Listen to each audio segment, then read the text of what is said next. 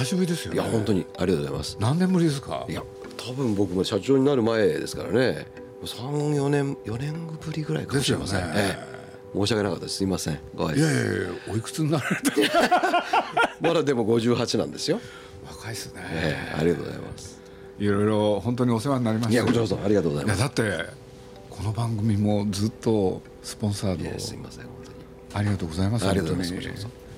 携帯の電話会社ってコロナの影響って何かあるんですか？あの今ですねトラフィックはやっぱりすごく増えてるんですよ、うん。増えてるんですけどあのみんなこう巣ごもりになっちゃったじゃないですか、で巣ごもりになったら家の中で w i f i 使われちゃうのではい。思ったほどトラフィックが伸びなかったんですね。なるほでただ一方あのもしもしハイハイの方はすごい伸びたんですよあとはねやっぱこうリモートワークがねすごくこう増えたのでそういうお客さんからの問い合わせが今すごく増えたり。だからいいところもあるしちょっと悪いところもあるしと残念ながらあの実はあの 5G って今年始めたんですけど3月の末にスタートだったんですよ。そうですよええ。ねそこにコロナさんが来てき来たもんだから、そこでいろんなイベントを作ってたんですよ。えエンターテインメントも含めていろんなイベントを考えたものがことごとく延期になってただもう一回それをこう秋ぐらいにやり直さなきゃいけないっていうふうに思って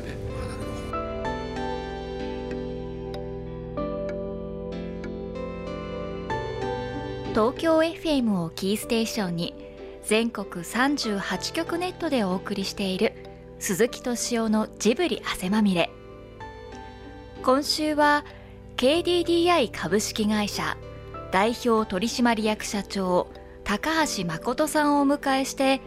5G とコロナ後の未来についてお送りします。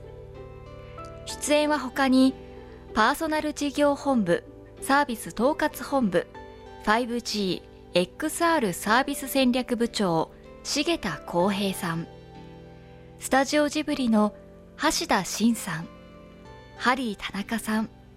そして鈴木さんです。まずはこんなお話から。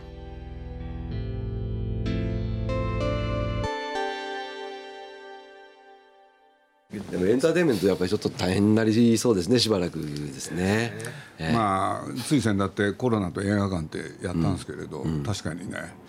映画館は大変です、まあねいろいろライブやってらっしゃる方とかみんな大変ですよねまあいい機会だからお話ししちゃうとね実はちょっとね東宝さんから頼まれて。要するに映画館主たちのね映画館主さんたちの要望を聞いたらまあとにかく新作は全部来年回しになっちゃったんですよ。そうすると書けるものがない、はい。でそこで皆さんからの要望で何かなと思ったらジブリの旧作、うん。だからこれはもう僕ね二つ返事で協力しようと、ずいぶんね世話世話にずっとなってきたわけなんでこれで今ねせっかくだからなんか渋谷のやつの方がいいのかなとかね、作品も？4本だって言われて「ナウシカもののけ」ナウシカってほとんど映画館でご覧になった方いないんですよね。ああそうかもしれない。そううん。で宮崎にも話したら宮崎もねもう大賛成でえ「その人が困ってる時は手,、ね、手差し伸べたらいいよ」って言うんで、え。まあそこにちょっと我々もちょっと 5G とかでねそういうなんでこうなんかできないかなとこう思って そそんなことも考えながら今日来たわけですよ。今日は本題が 5G ですね え結局あれも確かあの実験は渋谷区からですよね。そうなんです。よあそうそうそうそう。それをねちょっと今日ねちょっとお見せしようと思ってちょっと来たんですよ。ななんかネットに出てますよねなんかいろいろ。そうなんですよ、バーチャル渋谷っていうのを作ってですね。バーチャル渋谷。はいあの渋谷区さんと今一緒にやってるんですけど渋谷って今まであのスクランブル交差点ってあのハロウィンとかにどれだけ人が来てるかっていう場所だったのに、今あのどれだけ人が来てないかを見る場所になってしまったっていうのが、まあそうですよね、はい、渋谷区長も非常に悲しんでてどうやったらいいんだろうって言ってる間に気づいたらあの音楽も発信してないし映画も発信できてないしでカルチャーがこのままいくと途絶えてしまうので何か方法ないかって話になってでなんかこう集まれる渋谷を作ってあの全然3密じゃない渋谷を作ろうっていうので今渋谷を完全に模したあの完璧にコピーしたものを実は作ってここの中を歩けるように作ってですね、はい。その中で音楽ライブをやったりとかあのいこの間も2万人来ていただいたんですけど実質2万人渋谷に来ると今ととんでもないことになるので、まあ、そういった形でもいいのでとにかく発信できるようにっていうのをこれだと 5G とか持ってるとかなり快適に動くので au5G ってのはありますね。そうそうそうはい。そうですよ、ね、これ渋谷区公認のバーチャル渋谷を作って。これもともとあの渋谷のリアルな世界のところにこう VR を使ってそこに仮想現実を見せようっていうのからスタートしたんですよ、そしたら渋谷に人が行けなくなっちゃったので、であればアバターを中に入れてしまえば面白いんじゃないかになって。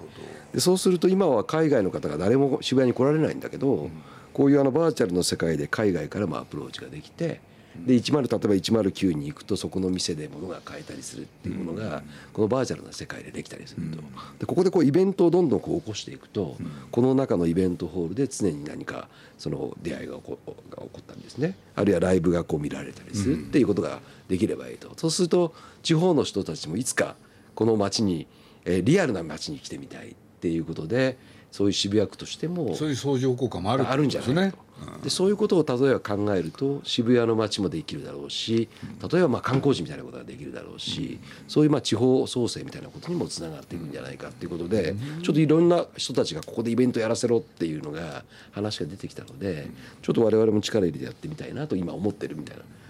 これがまあ多分今このロボットみたいですけど将来的にこいつがですねアバターになって何か被り物ができたとするとハロウィンの時にはこことここで盛り上がりつつまたリアルな渋谷でも盛り上がるみたいなことをまあやってみたいんでしょうね。だこういう世界観ってこうあってもいいなって思いますね。なのでこれここにあの外国人の方ももう実はログインしてたりするのでここで魅力を発信するとあのコロナ明けにはその渋谷に実際に来ていただく来てもらおうああ行ってみようという形になる可能性もあるのでとにかくちょっとここの中でいろんな渋谷の魅力を発信するイベントをこういくつも作れないかなっていうので今はいそんな準備してますね。まあ、こんなちょっとねワクワクするようなことをいくつか 5G で。でまあ音楽のライブも今なかなかできないので今同時に音楽のライブハウスに今自動で撮れるカメラを設置とかをしてですね、あの無人で配信できるあのライブハウスを作ってそこから音楽をどんどん発信していただいて3密避けて配信できるようにしようとかじゃあその配信も先をこのバーチャル渋谷でやってみるとか、まあ、そういったものをいろいろトライしながらどれが受けてどれが受けないとかをもう失敗も繰り返しながらどんどんやっていくっていうそうですねっていう状態ですね。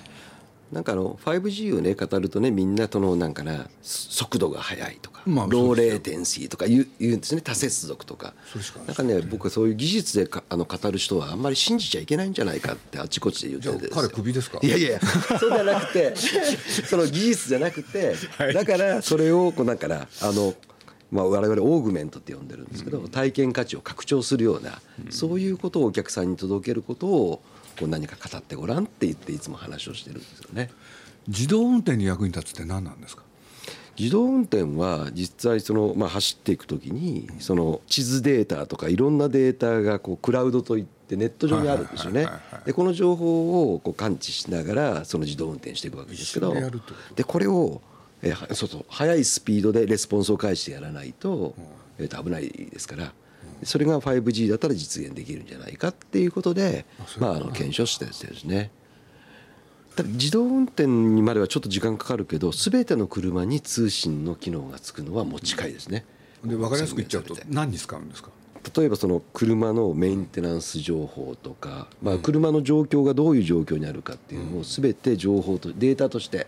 えー、と集めることができるじゃないですか。でそうしたらもう極端な話この車が今ここを故障したので、えー、といつ直さなきゃいけないとか、あるいはまあ、それにそれだけではなくて自動運転の話も当然そうなんでそういうことも教えてくれるんですね。当然そうなってきますね。ですからあの車を売るだけではなくて売った後に通信でつながってるからお客さんとずっとつながってられるとでここに新しい付加価値を生んでいくっていうのがそのこれからの商売っていうふうに言われててあの物何でもそうですけど物を売ったらおしまいではなくてね。売った後にそのお客さんと本当につながっていくことがこう重要でそこに新しい付加価値が生まれてくるとこういうコロナが来ても実際にはずっとお客さんとつながっていることができるので売って終わりじゃなくて。終わりじゃなくてそういう世界がその、まあ、皆さんあのデジタルトランスフォーメーションっていう言葉を使われますけどなんかこう今までは物を売って終わりだったものをお客ごめんなさい。大体みんなね、うん、5G って聞いたって分かんないんですよね。そうなんですよね。第5世代って言うんですかあれは。そうですそうです。そうです。いやそうなんですよ。ジェネレーションの G なんですね。そうなんです。だからそうなんですよ。だから 5G っていうのをその技術用語としちゃいけないんですよねそこで第5世代だから新しいこういう体験価値が始まりましたっていうような見せ方をしたくて、まあ、我々エンターテインメントもずっとやってきているのでこの 5G でエンターテインメントっていうものがどうやって表現できるんだろうかっていうことを一生懸命考えてるっていう感じですかね。そのスピードとか容量とかの方だけがかなりフォーカスされてる気がするので、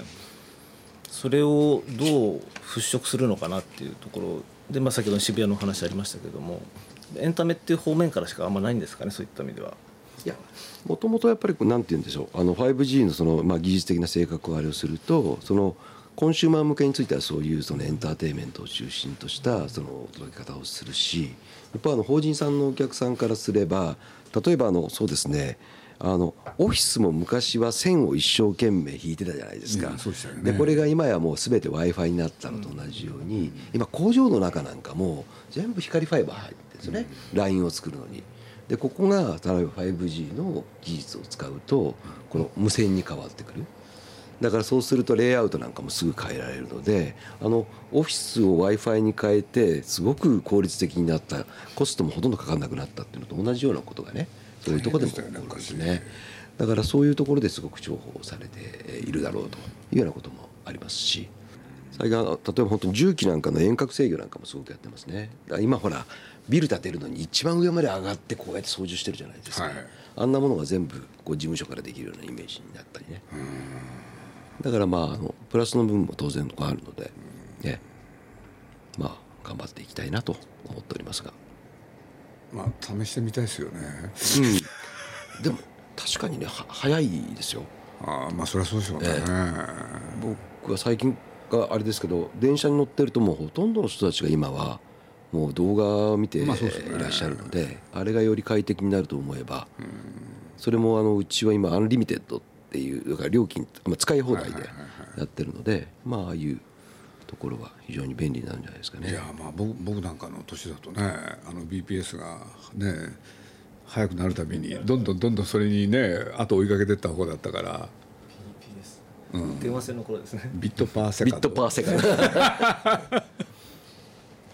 もうそいよいよもうこれ以上ないですかね。いやでもまだまだあるんですかね、ま、だだってもうビヨンド 5G とかって議論始まってますからね。早すぎます、もうその時はもう僕いいんです。あのだから あれねあれなんですよ。あの社長がこあのね 3G4G5G とこう社長が変わっていくんですよ。あれ10年ごとですよね。そうそう大体10年ごとですね。ですね。アンディケードですから、うん、な感じですけど。まあ前の前の前の社長が10年かなやその前に7年やってますから、大体こう1世代ずつこう社長がもう何年やってらっしゃるんですかこれ？で今3年目です。あとじゃあ5年ぐらいですか？そうだだ僕は第5世代やればいいんです。第6世代は次の人。第6世代も出てくるんでしょうねどうせ、出てくるんですよ。まあ明らかにやっぱり便利になってますしね。恐ろしいですよね。昔のスーパーコンピューターがこれ1台の中に入ってるという今時代になったわけだから。信じられないですよね。信じられないですねある人がねここにスーパーコンピューターが入ったんだったらもっと世の中にいいことしなきゃいけないって言った人がいますよ。だからスーパーコンピューターで世の中をこう変えるんだっていうふうに何十年か前に言ってたものが一人一台持つ時代になったんだからもっとこれをねもっと世の中に貢献できるように使わなきゃいけないんじゃないかって言った人がいてそれ非常に心に残りましたが。だからなんかまあだから僕なんかやっぱりあれですよね体の中に埋め込むって言われるとちょっと考えますね。そうですね、えー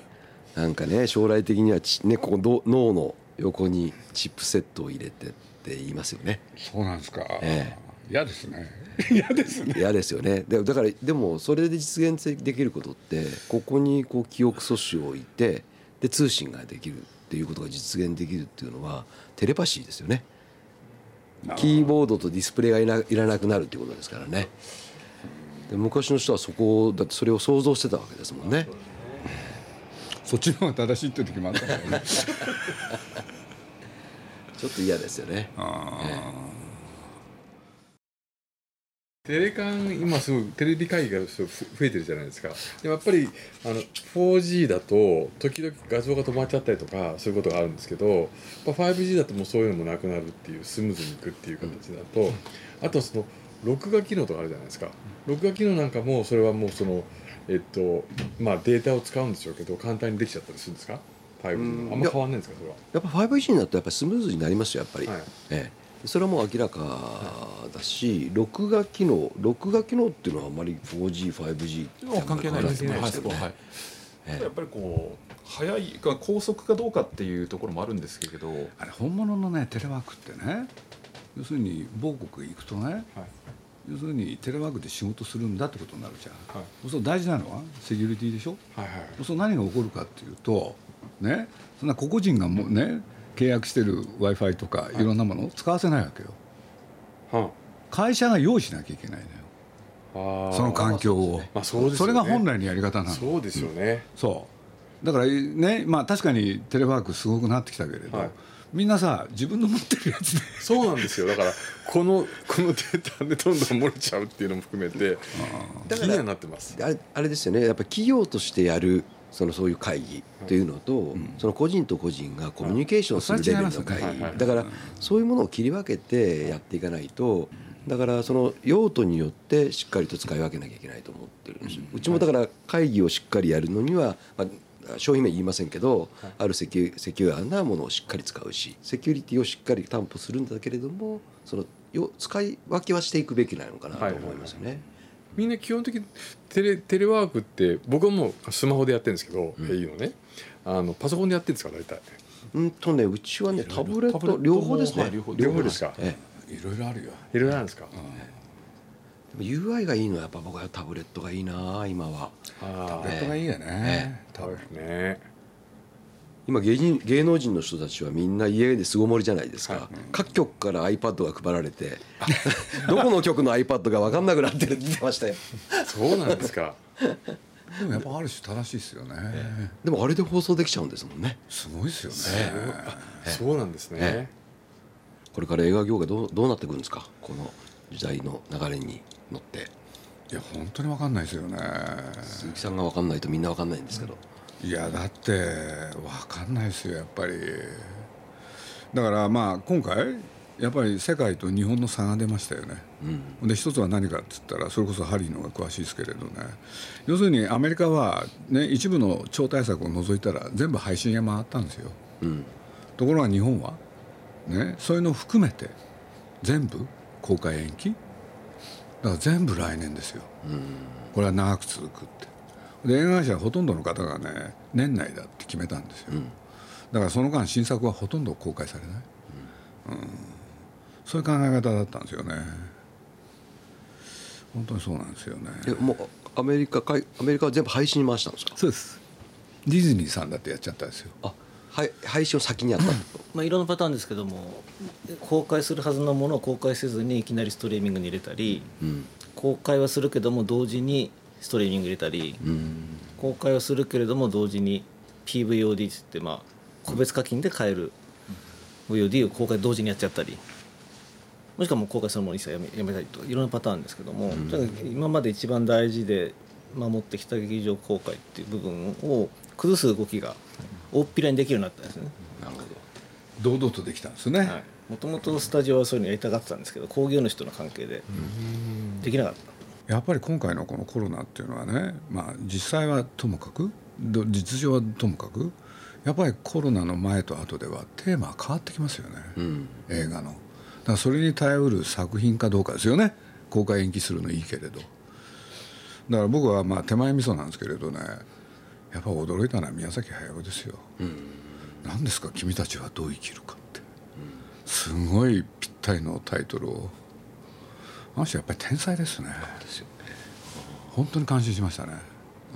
そうあれっていいついつ公開ですか？3年後ぐらいかなと思ってですけどね。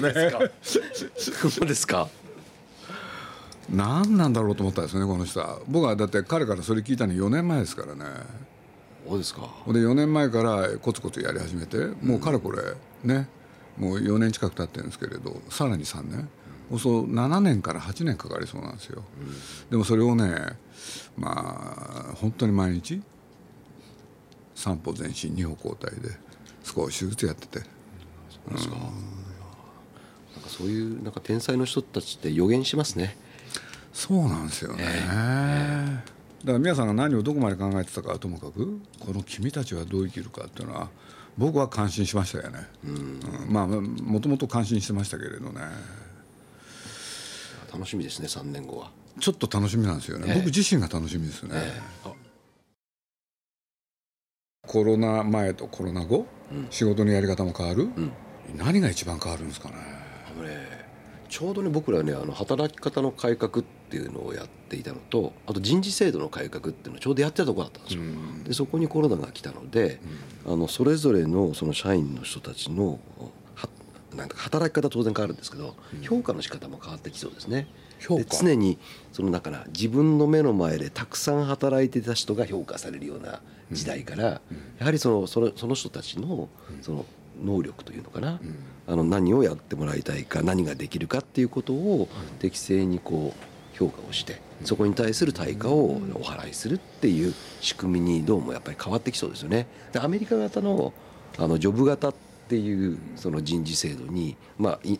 に変わってあ、まあ、メンバーシップ型からジョブ型って言うんですけど、そういうふうに変わってきそうなんですよ。でそこにコロナが来たのでそしたらもう常に目の前に部下がいるっていう環境から変わるじゃないですか、はいリモートになるのでそのあたりがゴロッと変わりそうです。じゃあ日本のやり方が変わりますかね？まあこれ au さんだけじゃなくてね、他のいろんな会社も含めて。変わると思いますね。変わると思います？義理人情どうなるんですか？いやそこなんですよ。だからあなんていうんですかね。な何年か前にやっぱりその、えっとまあ、不幸なその事件がこう起きて、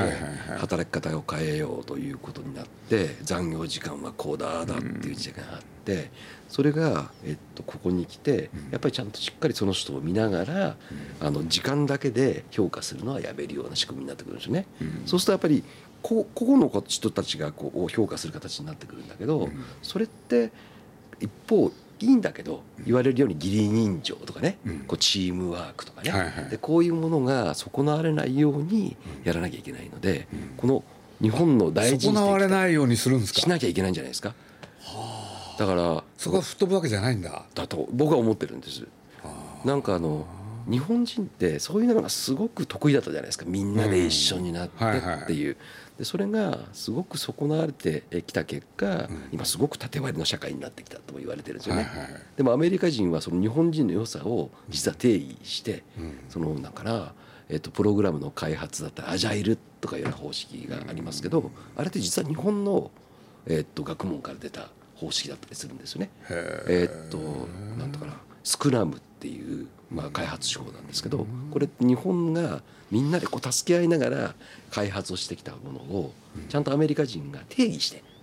でアメリカでその定義されたものがスクラムっていう方式なんですけどこれってやっぱ日本の良さっていうのをうまく取り入れてるんですよね。だから日本はどっちかというとアメリカのが良かれと思ってアメリカの方式をこう入れていくわけだけど日本の良さを壊さないでそういうことを実現壊さないですね、ええ壊さないようにしなきゃいけないんじゃないかと思うことがありますね。いやまあ僕なんかもあるある本を読んだだいぶ前なんですけれどね。かつて日本では高度経済成長、アメリカはねねえ見てたわけですよね日本を。これで当時アメリカは日本へね10人かな学者を送り込むんですよね。この日本の経済発展の原因を探れって。これで当時ね、まあ、戦争終わってまだそんなに経ってないじゃないですか。そうすると戦後経済的に発展した国って条件2つだったんですよ。一つ戦争に勝ったこと。もう一つ植民地持ってること。日本戦争に負けて植民地もない。なんでそんな国がね経済発展したんだって。これ面白かったんですよ、これで10人の学者が1年ぐらい勉強してね帰ってきて言ったことが一つだけ。資本の分配？この一言で終わるんですよね、で何かって言ったら社長の給料が安いんですって。えでもそ そうそうなんですよね。そうなんですよ。これ本当にそうなんですよね、だから中産階級がドーンと真ん中にあって資本分配してこうみんなが同じような生活を暮らしてるんでしょ。これで世界のね、要するに資本家っていうのか人たちの幹部の給料を比較したら日本は本当その次は全部10倍？それどころか100倍1000社倍長の給料安いんですよ。だから。5G とコロナ後の未来いかがだったでしょうか？来週もお楽しみに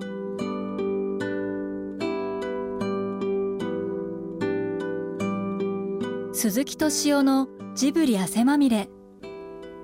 この番組はウォルト・ディズニー・ジャパンローソン日清製粉グループ au ブルボンの提供でお送りしました。